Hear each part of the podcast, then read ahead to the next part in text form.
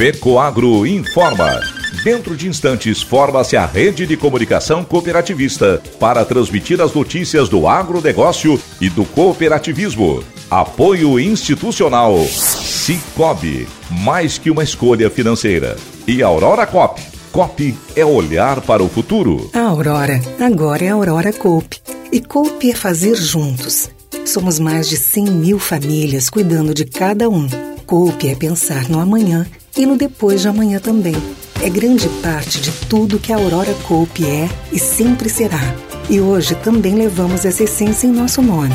Uma nova marca que é ainda mais a gente. Somos Aurora, Nobre e Peperi. Aurora Coop.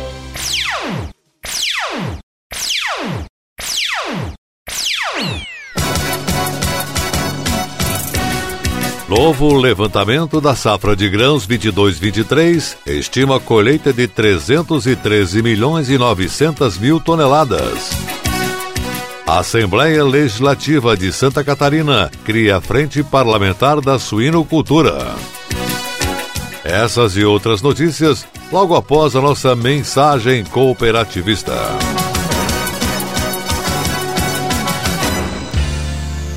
Alô, amigo agricultor! Você aí que está planejando a safra de verão, que vai produzir milho, soja e arroz, quer um aliado de peso? Então, você já pode contar com os fertilizantes da Fecoagro. Na base, utilize Nobre com Algem. Ele é enriquecido com a alga marinha e está revolucionando o campo.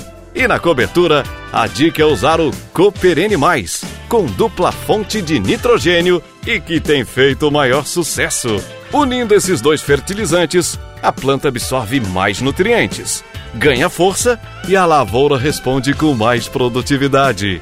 Os fertilizantes especiais Nobre com Algem e Cooper Animais estão disponíveis nas cooperativas filiadas à Fecoagro. Aproveite para antecipar suas compras. Produtor que se planeja, colhe mais.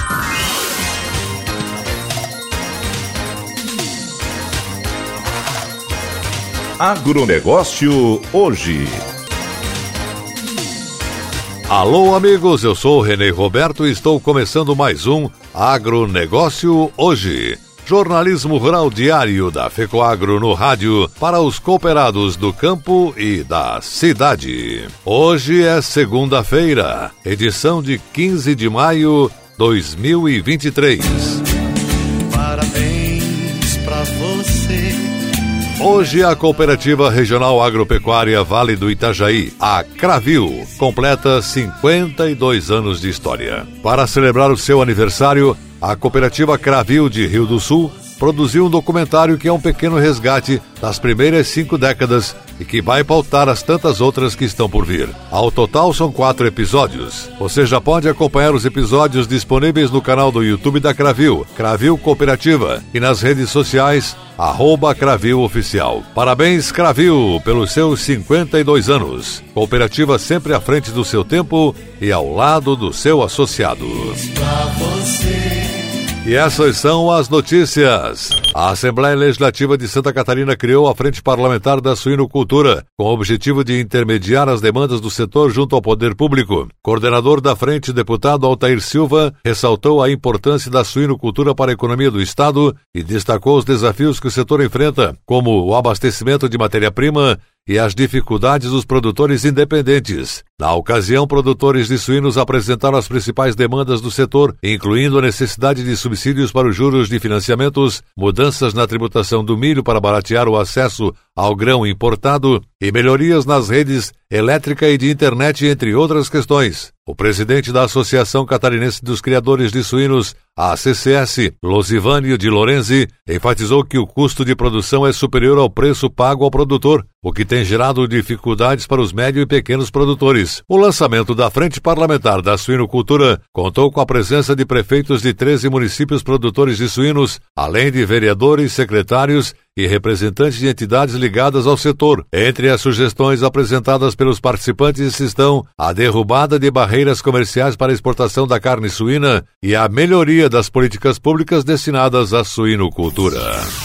A quinta turma de MBA em Gestão Estratégica de Cooperativas para colaboradores com funções estratégicas na cooperativa Copérdia de Concórdia apresentou os projetos de conclusão do curso no dia 9 de maio. Foi uma iniciativa da Copérdia com apoio do Sescope, que bancou 50% dos custos do curso e em parceria com a UNEC, Universidade do Contestado, Campus Concórdia. Os 38 colaboradores foram divididos em duplas e apresentaram projetos voltados aos negócios da Copérdia. O diretor-geral da Copérdia, Flávio Zenaro, ressaltou que os colaboradores foram escolhidos para o MBA pela contribuição que deram à cooperativa ao longo do tempo e pelo que podem contribuir ainda com a organização. O presidente do Conselho de Administração da Copérdia, Vanduir Martini, afirmou que a cooperativa investe nas pessoas porque considera a parte intelectual e a capacitação como fatores fundamentais à política da cooperativa e afirmou: todos os que fizeram o MBA têm contribuição a dar para a gente superar as deficiências que temos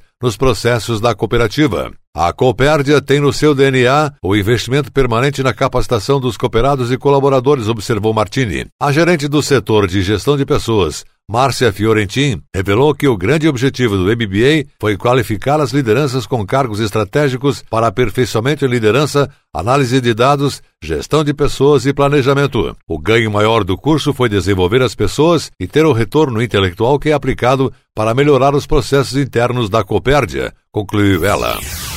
Cicobi vai estar presente na décima edição da Semana Nacional de Educação Financeira, Semana ENEF. Desde 2014, ano do seu lançamento, a Semana ENEF tem a cada ano tema que direciona diversas iniciativas que visam conscientizar os cidadãos sobre a importância da educação financeira. Trata-se de uma iniciativa do Fórum Brasileiro de Educação Financeira, FBEF. Este ano, a décima edição da Semana ENEF será realizada entre os dias 15, que é hoje, até o próximo dia 21, e tem como tema central a resiliência financeira. No Cicobi, a educação financeira faz parte do DNA do sistema e está intrinsecamente atrelada ao quinto princípio do cooperativismo: educação, formação e informação. Luiz Edson Feltrin, superintendente de Cidadania e Sustentabilidade do Cicobi, afirmou que nossa missão é levar esse tema para além dos nossos mais de 7 milhões de cooperados e proporcionar informações para que tenhamos cada vez mais cidadãos que entendam a importância de decisões financeiras mais conscientes e com capacidade de fazer boas escolhas, além da adoção de novos hábitos de consumo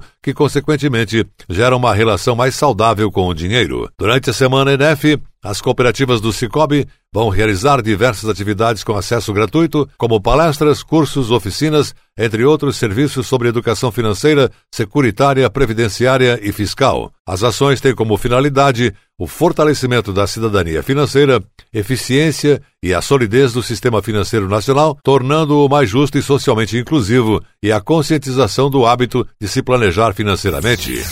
E a seguir, depois da nossa mensagem cooperativista, nossa última notícia. Todo ano, os resultados do Cicobi são divididos entre os cooperados. Em 2023, foram mais de 5 bilhões e meio distribuídos em forma de dinheiro na conta, cota capital e investimentos da comunidade. E para nossos cooperados, isso tem muito valor. Esse é o grande diferencial de uma cooperativa. Acho que o Cicobi está muito mais na nossa vida, né, na nossa cidade, do nosso lado, do que as outras instituições. Cicobi, mais que uma escolha financeira.